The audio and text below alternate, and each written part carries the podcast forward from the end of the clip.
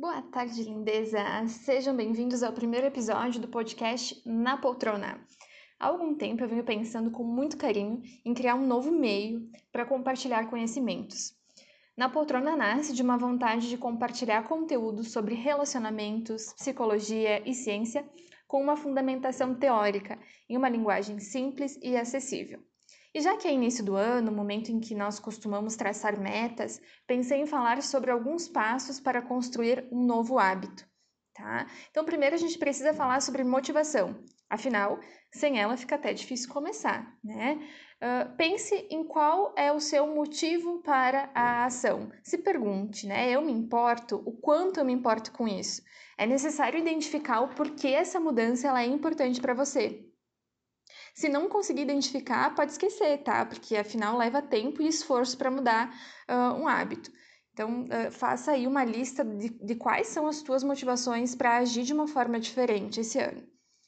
Receber apoio também é muito importante, tá? O processo de mudança de hábitos envolve neuroplasticidade. Isso significa que você está mudando circuitos do cérebro. Nós podemos entender os nossos hábitos como uma resposta padrão do nosso cérebro frente a situações específicas. Então, o novo hábito significa que você está tentando fazer um circuito diferente da opção padrão. E isso leva tempo. Por isso, tenha paciência com o seu processo. Se hoje não rolou, não conseguiu, o importante é recomeçar amanhã. A diferença entre quem consegue e quem não consegue é simplesmente que uma dessas pessoas vai desistir antes, tá? Se estima que leva de 3 a 6 meses para fazer uma mudança de comportamento. Então, isso derruba aquele velho discurso do senso comum dos 21 dias, 23, não sei mais lá quantos são. Né? Cada ser humano é singular e esse tempo vai variar sim. Quando você percebe que falhou, tá? Voltou ao velho hábito, o apoio ele pode te ajudar a refletir, a pensar em como pode lidar melhor com essa situação numa próxima vez. Ao invés de se cobrar e desistir só porque não saiu perfeito, não saiu do jeitinho que tu queria. Né? Vamos trabalhar com a realidade. E nesse sentido, eu amo aquele ditado: feito é melhor do que perfeito. Né? Uh, avaliar o que pode melhorar pode ajudar a escolher onde você deve concentrar os seus esforços.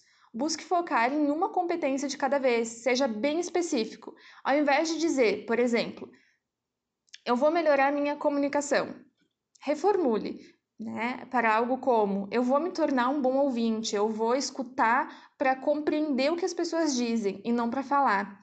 Com a prática, em situações do dia a dia, você pode alcançar um marco neural. O que, que é isso? Né? Significa que esse hábito novo será uma resposta padrão e você poderá agir assim, dessa forma, sem pensar muito. Né? Significa que o hábito novo se tornou mais forte do que o hábito antigo. Tá? Substituiu. Então, antes da gente encerrar, eu quero compartilhar uma técnica que o Daniel Goleman propôs para nós pensarmos em hábitos, tá? Experimente cruzar os braços. Cruzou? Então, é assim que um hábito se parece. Agora, cruze os braços com o outro braço por cima. Tá? É assim que é mudar um hábito. Parece meio estranho no começo, não é confortável.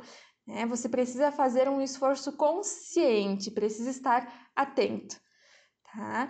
Ah, eu desejo um ano maravilhoso para vocês, para todos nós, com muita saúde e que não tentem construir um hábito em 23 dias, tá? Isso é um caminho para a frustração. Né? Ah, eu desejo que vocês persistam pelo tempo que for necessário. Um beijo e até a próxima!